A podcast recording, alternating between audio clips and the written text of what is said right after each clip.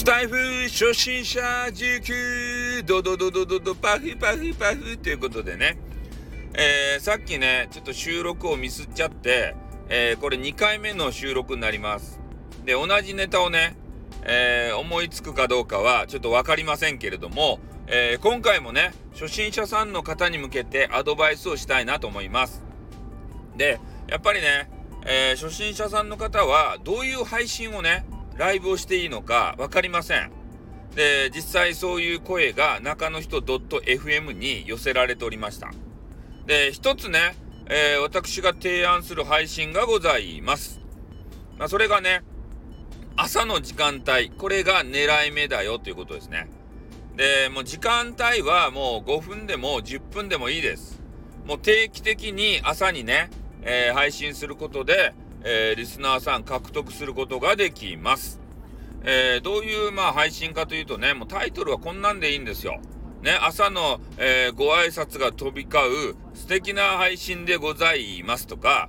ね、ここは人間交差点、笹コーヒーでもどうぞとかね、えー、そういうシャレこけたタイトルをつけて、えー、配信をすることでね、え、まず、ね、人の目について、あ、入ろうかなっていう形になってきます。なぜかというと、ね、朝の挨拶マニアがいるからですね。うん、朝の挨拶、おはようとかね、おはようございますとか、ね、おはーとかね、おはヨーグルトとかね、もう自分の持ちうる最大限の挨拶をね、えー、朝から従う輩、で、そういう方たちが中にはいらっしゃるんですよ。これガチですよ。ね、朝から。で、えー、なぜ朝がいいのか。で、昼はね、あんまりこんにちは配信やっても、えー、そげん来ません。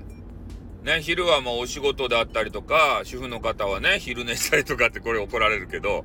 ね、せんべい食べながらちょっと眠くなって昼寝したりとか、えー、そういうのでなかなかね、ライブやっても人来ないと思います。で、夜のお休み配信、えー、それやればいいんじゃないかっていう話があるんですけど、まあ確かにね、お休み配信したらお休みの人たち来ると思うんですけど、ただ、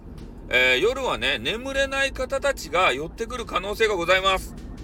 ね、それにもう巻き込まれて自分が眠れない可能性も高まるので、えー、夜のね、お休み配信はちょっと危険ですね。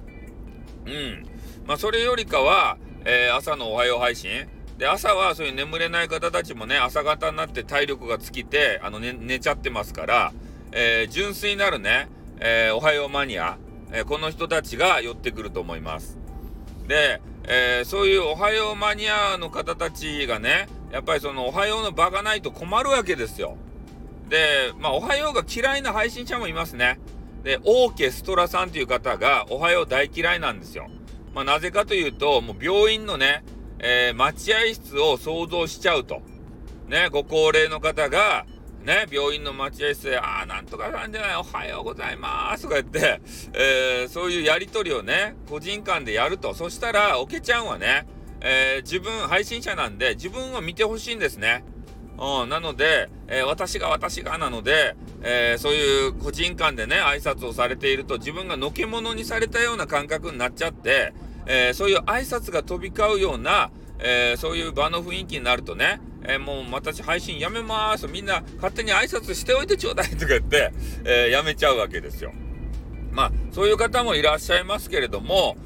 やっぱりね、朝の、え挨拶番組をやると、おそういう挨拶マニアたちがね、えこぞって、えー、自分の挨拶技をこう試そうと思ってね、部屋の中入ってきてくれますので、えー、そういう方たちが固定リスナーさんになってくれます。ね、挨拶部屋があればあるほど彼らは燃えるんですよ。彼ら、彼女らはね。えー、なので、そういうことに確信を持ってね、えー、ぜひ、えー、タイトルも考えていただいて、挨拶部屋ということでね、えー、それで5分でも10分でもね、え、毎日やっていただくと、そこから固定リスナーさんがですね、えー、ついていく可能性は大いにあるよっていう話でございます。じゃ今日はね、えー、ちょっと一回収録ね、えー、ダメになったんですけど、2回目の収録で うまくいってるかどうか分かりませんけれども、えー、スタイフさんからのアドバイスでございました。じゃあこれで終わります。あーってーん